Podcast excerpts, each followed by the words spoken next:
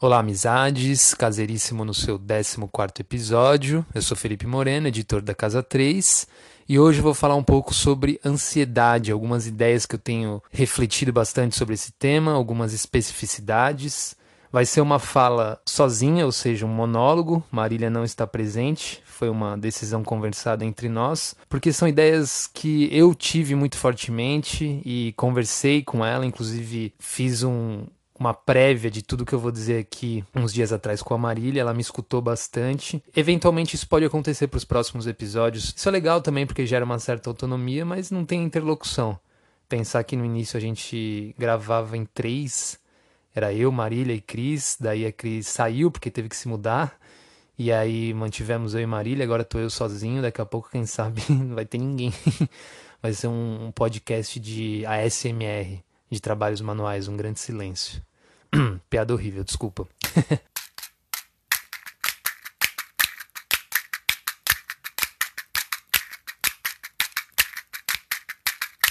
Bom, hoje eu quero falar de ansiedade. É uma segunda-feira chuvosa, fria em Florianópolis. E uma curiosidade é que eu adoro as segundas-feiras. Talvez seja a maior excentricidade da, da minha personalidade. Eu gosto de segunda-feira, eu acho que mais do que qualquer outro dia, porque é um dia de tarefa, né? Um dia de início de semana, então é meio que não tem para onde correr, sabe? Ou você enfrenta ou você simplesmente empurra com a barriga, posterga. E eu, eu gosto disso um pouco. Eu acho que normalmente a sexta-feira, o sábado, o domingo são dias que às vezes a gente descontrai, relaxa, mas são dias ansiosos também, porque é uma pausa do trabalho, não é exatamente um tempo de suspensão, ainda mais na sociedade que a gente vive hoje, em que o trabalho permeia tudo. Então, normalmente, os finais de semana produzem uma ansiedade esquisita, porque já tem sempre aquela projeção para o início da semana. E a segunda-feira não, a segunda-feira é só essa dor mesmo, tá lá já e tem que encarar. E isso reduz um pouco a ansiedade, eu sinto isso. O domingo normalmente é muito mais ansioso do que a segunda-feira. O domingo pode ser menos doloroso, mas ele é mais ansioso. E a segunda-feira é menos ansiosa e demanda mais esforço. Enfim, eu queria falar sobre ansiedade porque eu tive muitas reflexões depois de um texto de uma amiga que se chama Luana Adriano, que lançou uma newsletter recentemente, já vou fazer o jabá se chama Desculpa Incomodar, tá no, na plataforma Substack. É muito recente, ela lançou um segundo, te um segundo texto é, sobre agorafobia, que basicamente é uma espécie de meta-ansiedade. Eu não sei se eu estou resumindo bem, mas como eu não tenho muito conhecimento sobre, o que eu li no texto é que a agorafobia é uma espécie de ansiedade sobre a ansiedade a pessoa fica ansiosa por medo de ficar ansiosa ou talvez ter uma crise de pânico, um ataque de pânico. Então é uma camada em cima já de uma ansiedade que existe. São casos crescentes na sociedade, ela aponta um outro dado no texto muito relevante e doloroso de que o país, segundo a OMS, é o com o maior número de pessoas com ansiedade. Recentemente saiu um outro estudo também que apontou que, se eu não me engano, 69% dos alunos de ensino médio do estado de São Paulo se dizem ansiosos ou sofrem com algum tipo de ansiedade, que é um número muito alarmante, gigantesco, não dá para imaginar um número desse em qualquer outro período. São todas as evidências que apontam que a ansiedade, assim como outros transtornos mentais inclusive relacionados, são os grandes males da nossa época e da sociedade contemporânea. É muito interessante porque o texto da Luana levanta um dilema sobre perspectivas, perspectivas científicas e linhas é, e abordagens sobre o que, é a ansiedade e o que são esses transtornos mentais que afligem a sociedade hoje. E basicamente ela levanta os principais. Primeiro, o da psiquiatria, que eu acho que é um pensamento hegemônico hoje, que basicamente diz respeito à individualização da patologia, a atomização das causas, na verdade, nem busca muito as causas de onde surge a ansiedade, mas simplesmente um diagnóstico, uma prescrição baseada no indivíduo. Como consequência, uma medicalização e uma farmacologização excessiva que muitas vezes embota, pode apagar uma tentativa de buscar as causas dessas ansiedades que uma outra linha, que também problematiza a linha hegemônica da psiquiatria, diz que tem muito a ver com as questões sociais. São as nossas estruturas que incidem diretamente no sujeito, no indivíduo, e que agravam esses nossos transtornos, coisa que a psiquiatria muitas vezes desconsidera, exatamente porque pode estar envolvido com muitos trâmites escusos e de cooptação do mercado, da indústria farmacoquímica, da indústria farmacêutica no geral, que quer vender remédio e quer tratar o problema como mais individual do que qualquer outra coisa. Eu acho que isso tem muito a ver com o neoliberalismo. Uma palestra do Christian Dunker pelo Café Filosófico de uns anos atrás aponta isso, inclusive com dados específicos, dizendo que nos anos 70, exatamente no início da ascensão do neoliberalismo no mundo, também houve uma certa revolução dentro das catalogações clínicas dos transtornos mentais. Eu acho que é na década de 60 que surge aquele manual de transtornos mentais que vai catalogando e atomizando cada vez mais os diagnósticos e a crítica que se faz a isso é o seguinte: os problemas sociais relacionados a desemprego, excesso de trabalho, é, as fissuras e os abismos que o próprio capitalismo cria, começa a ser cada vez mais abafado, isolado, não colocado em questão, e o indivíduo torna o centro de tudo. Ou seja, Tá com ansiedade, tá com depressão, é um problema seu, é bioquímico, a gente pode tratar, tem esses remédios. E tudo isso que a gente conhece e conhece bem porque é basicamente a linha predominante da psiquiatria. Essa outra linha, que inclusive também surge de profissionais da área da saúde, psiquiatras, ela é mais interdisciplinar porque joga uma camada de sociologia e das relações estruturais da sociedade sobre os transtornos mentais, e isso é muito importante. E esse dilema que está no texto da Luana me fez pensar muitas coisas, porque imediatamente eu coloquei em relação uma referência histórica, que é a seguinte: é, no último ano, assim, de um ano para cá, eu tenho me debruçado bastante sobre as tragédias da Segunda Guerra Mundial e principalmente as que envolvem o Holocausto, o extermínio dos judeus na Europa durante esse período. E dois livros foram muito, muito marcantes para mim. O primeiro dele é Isto um Homem, do sobrevivente de Auschwitz, Primo Levi, que é um químico e se tornou escritor, e ele tem algumas obras, eu diria que duas, sobre as memórias dele como sobrevivente do Holocausto. É Isto um Homem e A Trégua. É como se fosse uma continuidade. É Isto um Homem é um relato trágico, excruciante da vida que ele teve dentro dos campos de concentração. E recentemente eu li um outro que foi extremamente impactante, de uma natureza diferente, embora o contexto social seja idêntico, que é da Itir Lessum, que era uma jovem judia que infelizmente morreu é, nos campos de concentração de Auschwitz. E o texto dela é um diário que ela escreve entre 1941 e 1943, é, de uma forma muito íntima e só que o texto dela está mais ligado a uma teologia, vamos dizer assim. Os estudos que fazem sobre os textos da Etir Lessum é mais no âmbito da cristandade, da mística, porque a culminância da perseguição e do extermínio dela e da família dela também pessoalmente diz respeito a um, uma abertura mística dela de maravilhamento, de beleza e amor fraternal absolutos que é uma coisa impressionante. Então, é, esse livro é Isto um Homem esse que se chama Uma Vida Interrompida da Etir Lessum foram muito marcantes para mim. São bem diferentes porque o Primo Leve é extremamente cético, pragmático, racional, enquanto que a Etir Lessum é uma alma feminina com um salto místico dentro do contexto do Holocausto. Mas o que eu quero dizer com tudo isso é que em ambas as obras eu não encontrei em nenhum momento a palavra ansiedade. E isso me marcou bastante porque eu pensei que se as estruturas estão intimamente relacionadas com as nossas, os nossos transtornos mentais, o que dizer desse período terrível, macabro, maligno do Holocausto da Segunda Guerra Mundial, em que todas as dores humanas foram expostas e aprofundadas de maneiras inéditas, talvez. Talvez só o caso realmente da, invasão das Américas que aconteceu há 500 anos suscita uma barbárie tão, tão grande na história da humanidade. Mas o Holocausto aconteceu há 80 anos, existem sobreviventes ainda.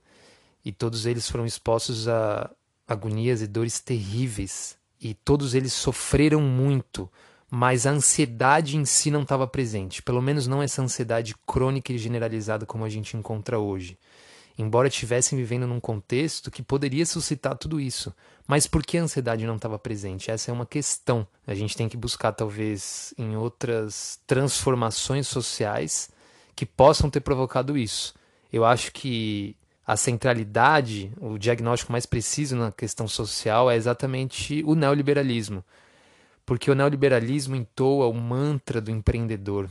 Então, essa ideia que é muito forte no filósofo Bui Chun é autor daquele livro Sociedade do Cansaço, é muito pertinente para essa discussão, porque o neoliberalismo, a partir dos anos 70, na segunda metade do século XX até agora, ele começa a acentuar, ele muda o modus operandi da opressão e começa a acentuar uma violência que é uma autoviolência. Essa é a tese central do Bui Chun Hen, em dizer o seguinte: a sociedade disciplinar pré-neoliberalismo é uma sociedade que o outro te violenta. Então tem a violência explícita que vem da outra pessoa, do patrão, do chefe, do, dos opressores, dos poderosos no geral, sobre as populações mais fragilizadas.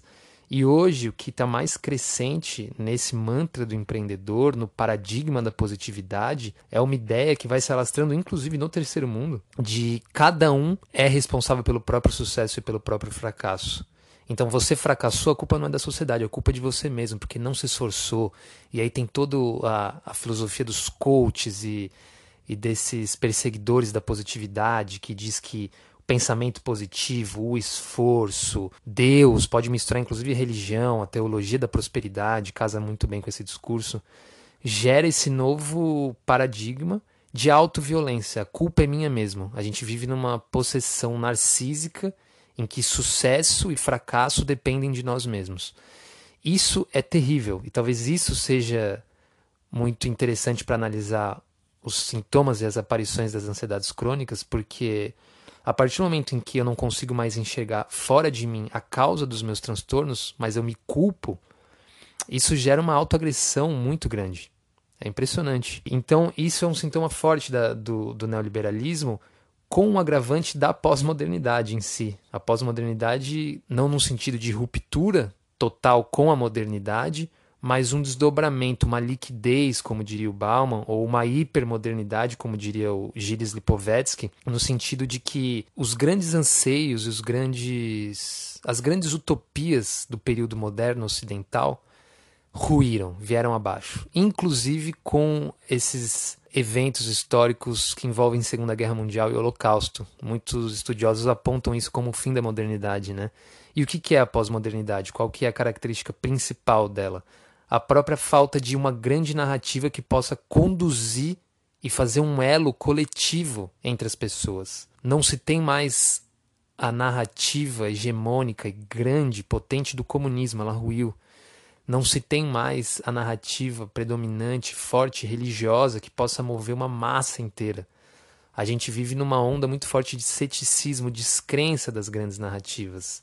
É, a gente não tem muito ao que a se apegar. E isso também gera um desamparo muito grande, porque vamos supor que na primeira metade do século XX, um jovem de vinte e poucos anos, ele poderia estar sendo perseguido, exilado, capturado e morto, torturado, uma série de afrontas e violências que produziriam muitos sofrimentos, mas muitas vezes ele estava calcado numa grande narrativa, que é quase teológica. Ele era um comunista, ele acreditava no comunismo mais do que tudo. Ou ele era um missionário franciscano, ou ele era um empresário capitalista que acreditava no capitalismo. Ele pelo menos estava imbuído de alguma grande narrativa que, dentro da ingenuidade do contexto né, de tempos atrás, era a crença total de que isso ia mudar o mundo, ia transformar o mundo. Então, essas grandes narrativas também se dissolveram completamente. E aí, o que, que sobra hoje? Um neoliberalismo que tende a um hiperindividualismo para tudo e a um consumismo voltado só a si mesmo, celulares, smartphones, mídias sociais e tudo mais. No sentido da estrutura das questões sociais, eu acho que pós-modernidade e neoliberalismo são os grandes causadores da ansiedade crônica de hoje. Mas aí eu entro com a minha tese. É, é uma ideia que tenta fazer um encontro entre esses dilemas da linha psiquiátrica individualizante, ou seja, o problema é de você mesmo, vamos tratar, é sua bioquímica, esquece as questões sociais, a gente não leva isso em conta, e a outra que diz, não, É pobreza, é desigualdade, é terceiro mundo, é falta de perspectiva que está gerando as pessoas ansiosas. Eu acho que as duas têm suas qualidades, têm apontamentos de qualidade. Eu acho que a visão mais estrutural ela é mais relevante nos dias de hoje, principalmente nas, no nosso contexto de terceiro mundo, num país devastado por uma política genocida. Mas, ao mesmo tempo, eu acho que que falta um certo esclarecimento, ela não explica tudo. Desemprego, vulnerabilidade social podem ser fatores determinantes, assim, diretos para aparições de sintomas de transtornos mentais como a ansiedade. Mas eu acho que ela não explica o todo da ansiedade crônica social. Porque para explicar esse dilema, eu acho que tem um ponto, uma linha que costura esses dois lados, e eu diria que são as tecnologias. Eu acho que é muito importante considerar as tecnologias, principalmente as mídias digitais, os dispositivos e as mídias digitais, na centralidade das origens da ansiedade crônica social. É algo já muito relevado e muito estudado, mas eu acho que as mídias, como causadoras de muitos transtornos mentais, pode acabar costurando, pode fazer uma relação, uma interseção interessante entre a linha é, farmacológica e individualista da psiquiatria hegemônica e a outra heterodoxa que entende e que considera as questões estruturais e sociais. Então, repetindo, eu acho muito importante mesmo a inclusão, o estudo e o diagnóstico das mídias sociais como central na origem da nossa ansiedade crônica generalizada. Um primeiro dado muito relevante é pensar que os nossos cérebros, os cérebros das pessoas que nascem e que vivem hoje, é basicamente o mesmo do que o do ser humano que nasceu há 70, 80 mil anos atrás, que basicamente vivia num modo de caçador-coletor nem a civilização, nem a agricultura tinha surgido ainda e a gente basicamente se espraiava pelo globo em bando e caçando. O que a gente diria que é primitivo, o homem das cavernas, de uma maneira chula assim de abordar. É, esse homem das cavernas tem o mesmo cérebro do que o nosso de hoje. Então, assim, bioquimicamente nós somos os mesmos, mas o nosso meio mudou tão abruptamente abruptamente no tempo mesmo, porque o que são as mídias sociais não um grande advento de 15, 20 anos? E mais que isso, a nossa recepção à informação, o nosso contato, o nosso consumo de informação.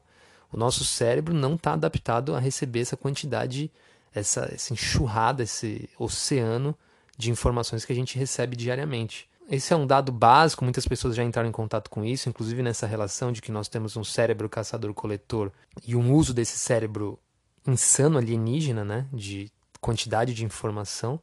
E qual é o meio hoje que a gente mais se informa no geral? Celulares. Eu acho que no Brasil, mais de 60% da população já se informa e acessa as mídias sociais através dos seus smartphones. É muito interessante olhar o smartphone como objeto em relação com o nosso corpo. O que é um smartphone em relação com o nosso corpo e o que ele produz? Quais são as consequências disso? No sentido danoso, a gente sabe que as luzes artificiais e brancas podem gerar uma série de consequências com o uso abusivo, principalmente nos horários, né? É muito desaconselhado o uso de celulares até duas horas antes de dormir, porque pode sim interferir na qualidade do nosso sono. Existe essa agressão física, vamos dizer assim, no sentido de que a luz agride nossos olhos, agride nossos corpos, mas também essa violência simbólica, essa violência intangível, que é o que está dentro do celular.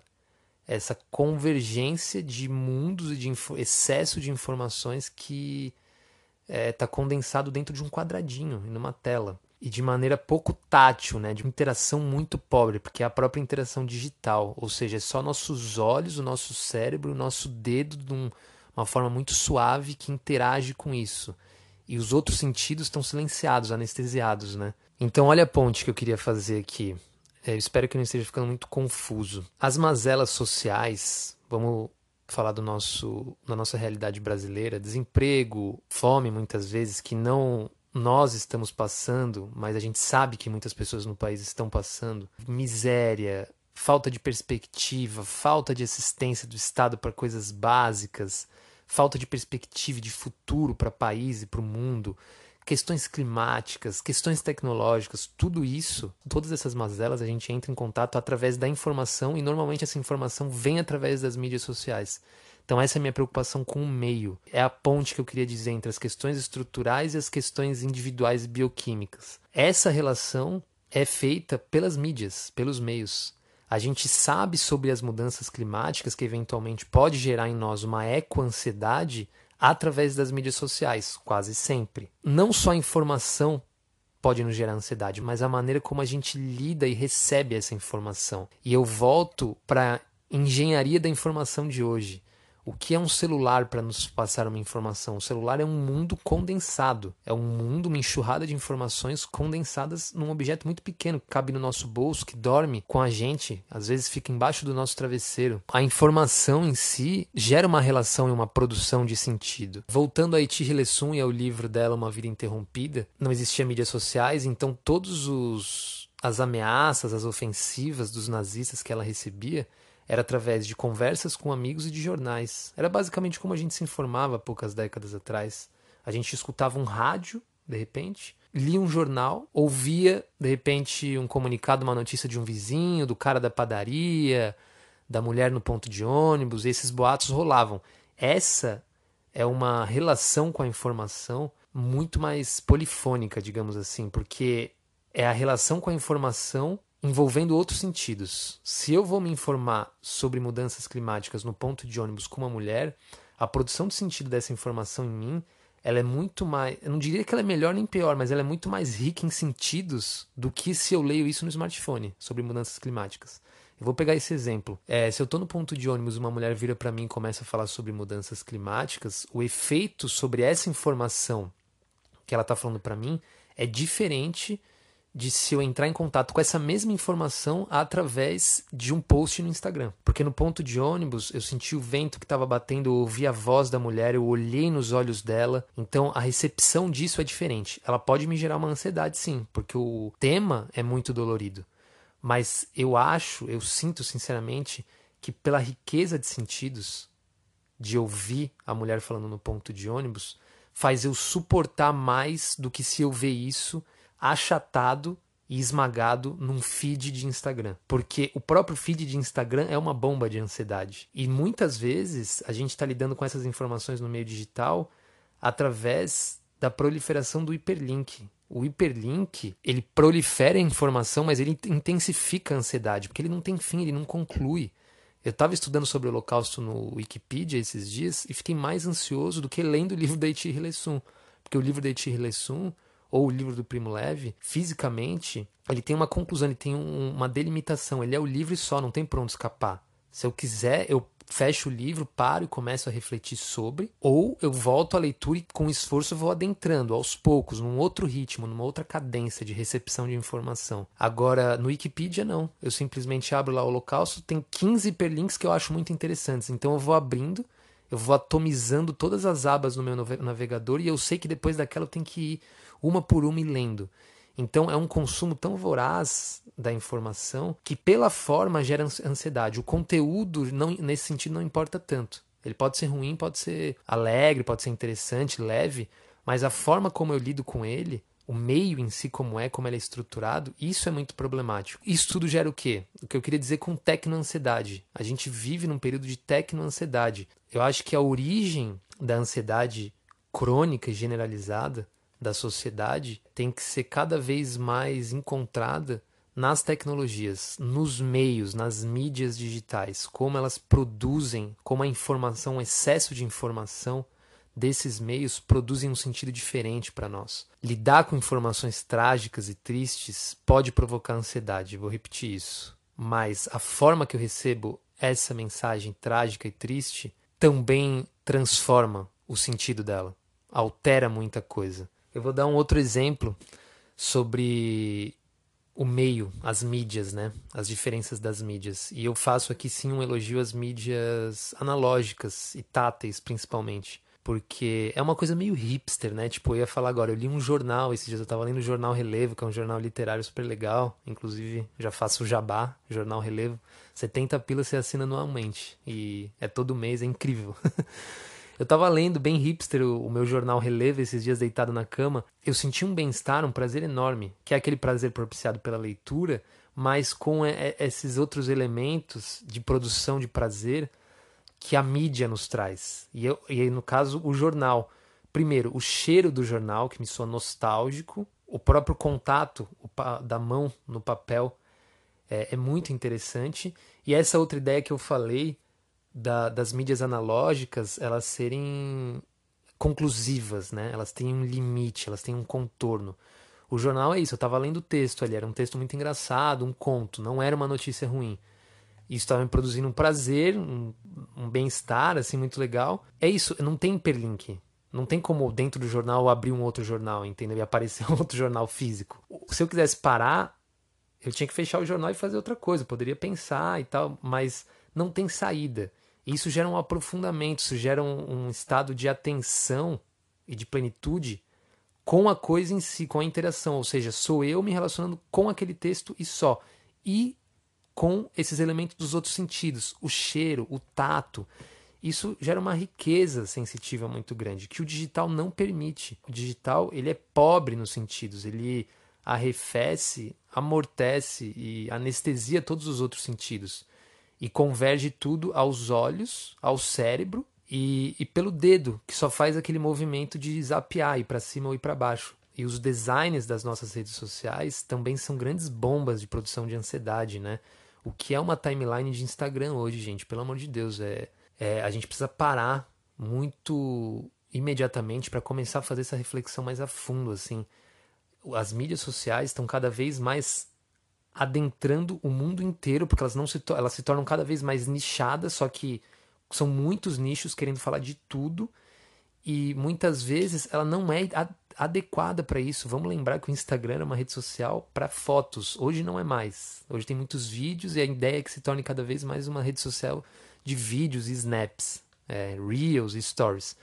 E a gente tem que falar de política, a gente tem que falar de filosofia, a gente tem que falar de desemprego, de mudanças climáticas, de um monte de coisa dentro de um, uma mídia desenhada para não suportar esses tipos de conteúdo. Então a gente tem que achatar, a gente tem que suprimir, empurrar todos esses conteúdos densos que pedem um espaço maior dentro de uma mídia espremida, convergida. Então, por exemplo, às vezes eu estou lendo um texto lá sobre um assentamento indígena e é um textão porque tem um monte de informação. Aí eu passo o dedo, já tem uma dancinha do influencer fazendo uma receita vegana. Aí eu passo isso, aí tá uma menina na praia tirando foto ao lado de um cachorro. Aí eu passo isso um cara, sabe, tipo, eu tô falando isso que é basicamente a minha bolha algorítmica no, no Instagram. Eu não consegui absorver nada dessa colagem de informações. Ao mesmo tempo que ficou difícil de ler tudo, porque está tudo tão convergido, tão espremido, que isso já me gerou uma ansiedade. Os smartphones fazem parte da nossa vida, da vida da maior parte da população. Ele é muito importante, a gente quase não vive sem. Embora eu tenha conhecido um cara que, um amigo que ele não tem smartphone há três anos. E é muito louco, eu achei muito sintomático o nosso encontro, porque eu fiquei perguntando para ele durante quase uma hora como é não ter smartphone, e depois eu pensei, cara, é tão absurdo não ter mais um smartphone hoje em dia, que quando a gente encontra uma pessoa que não tem, a gente fica assim, uau, caralho, que ser é esse? E fica interrogando a pessoa por uma hora enquanto ela, tipo, é, sei lá, eu só não tenho mesmo, desisti disso. Eu não quero demonizar o smartphone, o celular e as, nem as mídias digitais, mas eu quero aprofundar os males, os problemas e os desafios que elas apresentam para gente em relação com a nossa saúde mental. Então, tem um viés escracha claramente o celular como um dispositivo de violência, porque ele é um mundo convergido, é o mundo inteiro, tudo de informação que está acontecendo no mundo, de forma intangível de informação, de dados, de símbolos e signos que o nosso cérebro tem um limite para suportar. Quando a gente fala, nossa, você viu meu celular? Cadê meu celular? E vai atrás do celular, e vai, sabe? Aí não acha, e ai, achei. Aí daqui a pouco perde de novo. A gente é refém, é, né? O celular nos pôs na coleira, né? Ele produz essa violência de falta de autonomia, dessa violência física que nos proporciona.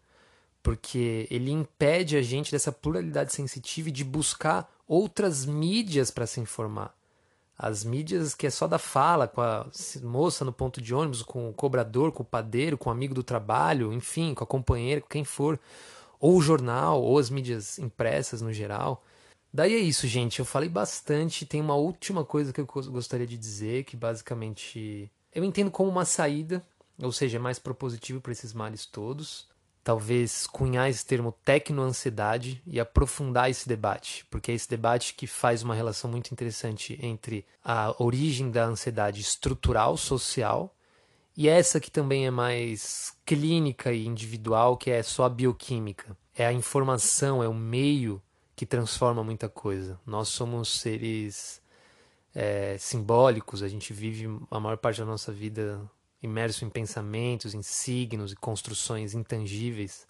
Então não tem como não considerar, não relevar o mundo simbólico e o ser simbólico que somos. Frente à tecnoansiedade, é importante a gente discutir práticas que podem ser individuais, mas elas devem sim desembocar em práticas coletivas, em políticas públicas, em educação principalmente, porque as nossas escolas não discutem educação digital, porque as nossas universidades não teorizam e não criam pedagogias apropriadas para lidar com esses desafios da tecnologia, porque é urgente, é necessário. Na verdade, a gente já está muito atrasado nessa discussão, nesse debate. Individualmente, da minha vivência com ansiedade e da minha superação dos sintomas mais agudos da ansiedade nos últimos anos, eu sei que muito disso está permeado pelo meu uso da tecnologia. Eu só falei tudo isso não só no sentido social do que eu olho na sociedade, mas o que é eu sinto no meu corpo, na minha experiência de vida.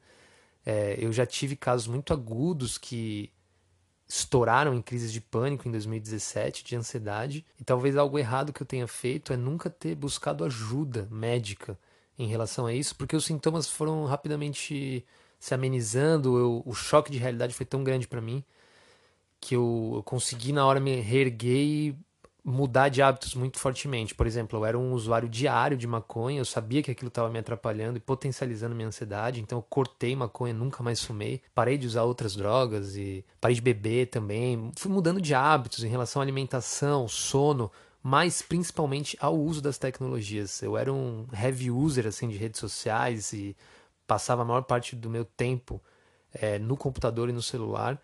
E eu comecei a fazer uma curadoria, que hoje eu chamo que assim, é uma curadoria tecnológica. E ela tem que ser radical. É um, uma curadoria tecnológica radical, que são práticas muito, muito simples. Inicialmente, elas são muito simples, porque a gente tem que começar no simples. Se a gente não começar com essa prudência, essa humildade, de entender o tamanho do desafio do problema e ir degrau por degrau, normalmente a gente vai acabar caindo em armadilhas só muito teóricas, muito filosóficas, muito abrangentes, mas pouco práticas, ou a gente vai tentar, ou a gente vai tropeçar muito querendo fazer algo muito grandioso, muito revolucionário para nós mesmos. Então, a gente sabe o tamanho do desafio, sabe o tamanho do problema, e eu acho que práticas diárias muito simples é, podem começar a transformar a vida das pessoas. E eu não quero aqui fazer esse discurso individualizante de faça só você mesmo, vai mudar o mundo. Não, é, a gente tem que mudar é, essa praxis, é o nosso corpo, a nossa consciência na relação com o mundo e com as outras pessoas para ir fomentando uma pedagogia, uma análise crítica sobre as tecnologias, de forma política também. Mas não adianta a gente achar que é só política, é só social, sendo que o nosso corpo está destruído. Nossa mente está em frangalhos, está arruinada e a gente não vai conseguir fazer nada. Então, a gente tem que fazer para o nosso corpo, fazer para o nosso corpo é começar a fazer para o mundo, para o coletivo também. Bom, e já que eu estou falando dessas coisas bem simples, pode parecer até estúpidas, mas eu acho que vale a pena eu listar hábitos sobre o uso de redes sociais e smartphone que eu adotei na minha vida, com muita dificuldade, eu ainda é, tenho recaídas mas que foram muito significativas para a redução dos meus estados de ansiedade. Uma delas é tempo e espaço no smartphone. Tempo seria quantas vezes eu acesso por dia. Começar de fato mensurar. Para mim funcionou muito, por isso que eu só compartilho. É, mensurar a quantidade de vezes que eu acesso por dia e numa redução de danos começar com tal número e com a ideia de ir diminuindo cada vez mais. Então hoje eu sigo isso muito rigorosamente. Eu só acesso o celular quatro vezes por dia em horários determinados. Eu não fico com o celular para lá e para cá durante a casa, porque junto com o tempo tem que entrar o espaço. Você só vai conciliar a ideia de quantas vezes você vai conseguir acessar o celular se ele estiver num lugar fixo e provavelmente isolado de você. Então, eu acho que a gente discutiu isso no primeiro episódio do Caseiríssimo, com a Cris e com a Marília, e eu reforço que isso ainda continua sendo muito importante para minha vida. Aí, normalmente, ele transita na casa em dois lugares, ou atrás do meu notebook, que é próximo de outro dispositivo que é digital, ou na, do lado da cama, não embaixo do travesseiro nunca, que é quando eu coloco o despertador para acordar e tal. Porque o fato dele ser móvel trouxe muitos problemas. Quando era só o notebook ou só o computador, era muito mais fácil lidar. E uma outra prática que para mim foi muito relevante é em relação à interface. Aí já é no dentro do digital, é nos meios digitais mesmo, que é redesenhar o que nos cabe. Você não precisa ser nenhum programador, nenhum desenvolvedor. Eu não sou, sou completamente leigo, mas é redesenhar dentro das nossas condições as interfaces de tudo que a gente acessa no mundo digital. A página principal do, do smartphone, as páginas principais das redes sociais e tornar elas cada vez mais organizadas e minimalistas, eu diria.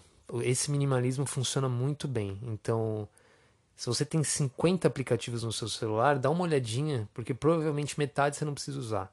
Deixa no modo escuro o notebook, o celular, a não ser que você realmente fique incomodado com o modo escuro, tem pessoas que não gostam.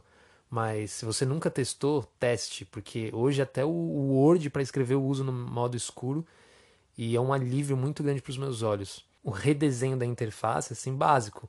Dá para melhorar mais coisas, inclusive sistema operacional e tal. E aí da interface você vai passando por uma ideia, que é um outro ponto muito interessante, que são a listagem, assim, a curadoria dos próprios acessos que você faz. Quais as informações que você acessa? Quais são os portais de notícias que você acessa? Quais são os canais de YouTube que você acessa? É muito importante listar para gerar autonomia, para a gente não ficar refém do algoritmo, para eu não abrir o YouTube e sempre ver. Às vezes tudo bem, pode ir no indicado, acho que não tem problema, mas a gente fica 100% refém dos indicados e da, das indicações dos algoritmos e esquece que se a, a gente pode fazer uma curadoria manual disso, que é de listar os canais que a gente gosta, quais as redes sociais que a gente tem, quais a gente faz mais acesso para a gente ir gerando essa autonomia na relação. E aí, da próxima vez que eu acesso o YouTube, eu já vou lá no canal da Fulano, do Cicrano, porque é, é só isso que eu quero ver. Eu não vou me perder na, na corrente de recomendações que vão empurrar. E aí, depois tem ideias mais profundas sobre privacidade, segurança, mas eu não vou adentrar agora porque eu acho que. Até porque eu também não tenho muito a acrescentar sobre isso, eu sou mais um aprendiz. Mas sobre essas nossas relações básicas e que eu acho que começam sim da nossa relação com o nosso corpo e tal e compartilhando essas informações, criando um corpo coletivo, uma política crítica sobre isso, é o caminho. É o caminho para a gente lidar de maneira mais madura e profunda com a nossa ansiedade e com outras mazelas sociais que diz respeito também sobre desigualdade, mudanças climáticas e tudo mais. Para finalizar, eu queria dizer que disso tudo que eu falei, eu concluo que a ecoansiedade também é uma tecnoansiedade. É um, uma expressão assim que fica quase vaga, mas eu espero que você tenha entendido por que, que a ecoansiedade também é uma tecnoansiedade. E é isso, gente. Obrigado quem escutou até aqui. Espero não, que não tenha ficado tão confuso, uma argumentação muito espontânea e embolada. Espero que não tenha te dado muita ansiedade. E eu vou deixar umas referências aqui na, na descrição.